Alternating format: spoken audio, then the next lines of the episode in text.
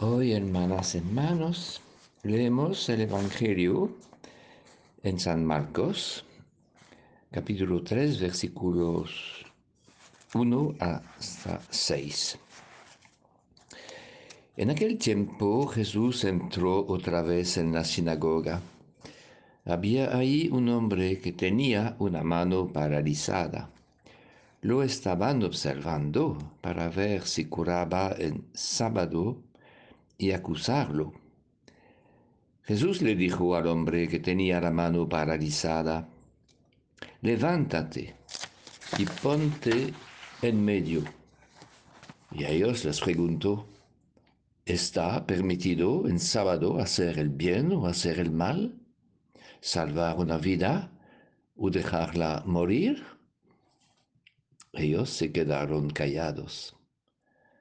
Entonces mirándolos con ira, apenado por la dureza de su corazón, dijo al hombre, extiende la mano. El hombre la extendió y la mano quedó restablecida.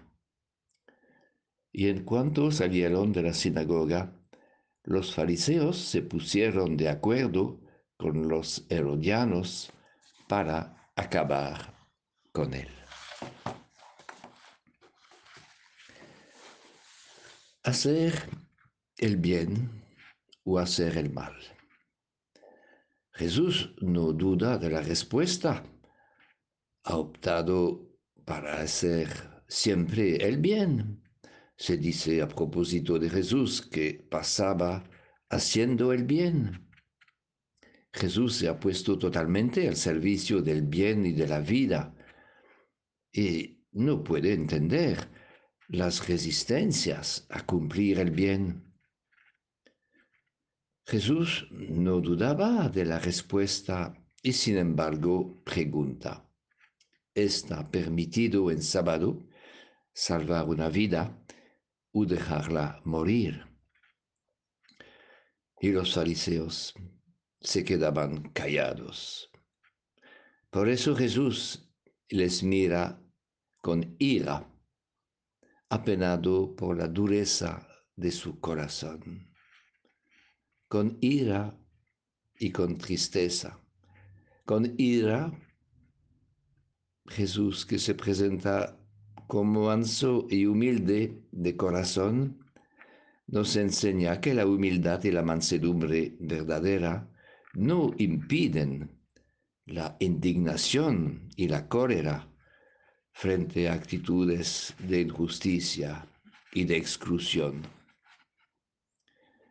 La primera lectura, la carta a los hebreos, lo expresa también, diciendo, tú eres sacerdote según el orden de Melquisedec.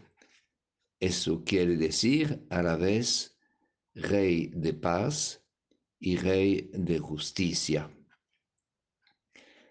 Jesús les mira con ira y con tristeza.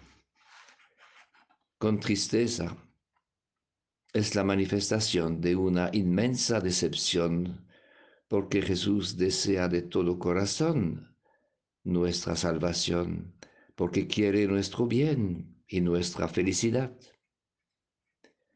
Como Jesús, tenemos que decidir una vez para siempre de hacer el bien en la medida de nuestras posibilidades.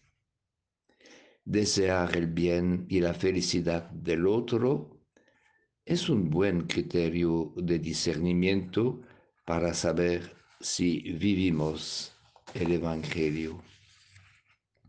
Muchas veces nos encontramos frente a un pedido inesperado, frente a una persona que nos pide algo que perturba el programa de nuestra jornada y nuestros compromisos habituales.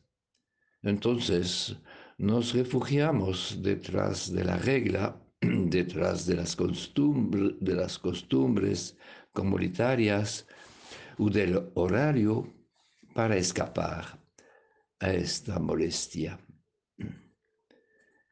Que la compasión de Jesús y su voluntad de justicia puedan transformar nuestro corazón todavía demasiado duro. Y eso por el bien de los demás, pero también para nuestra propia felicidad.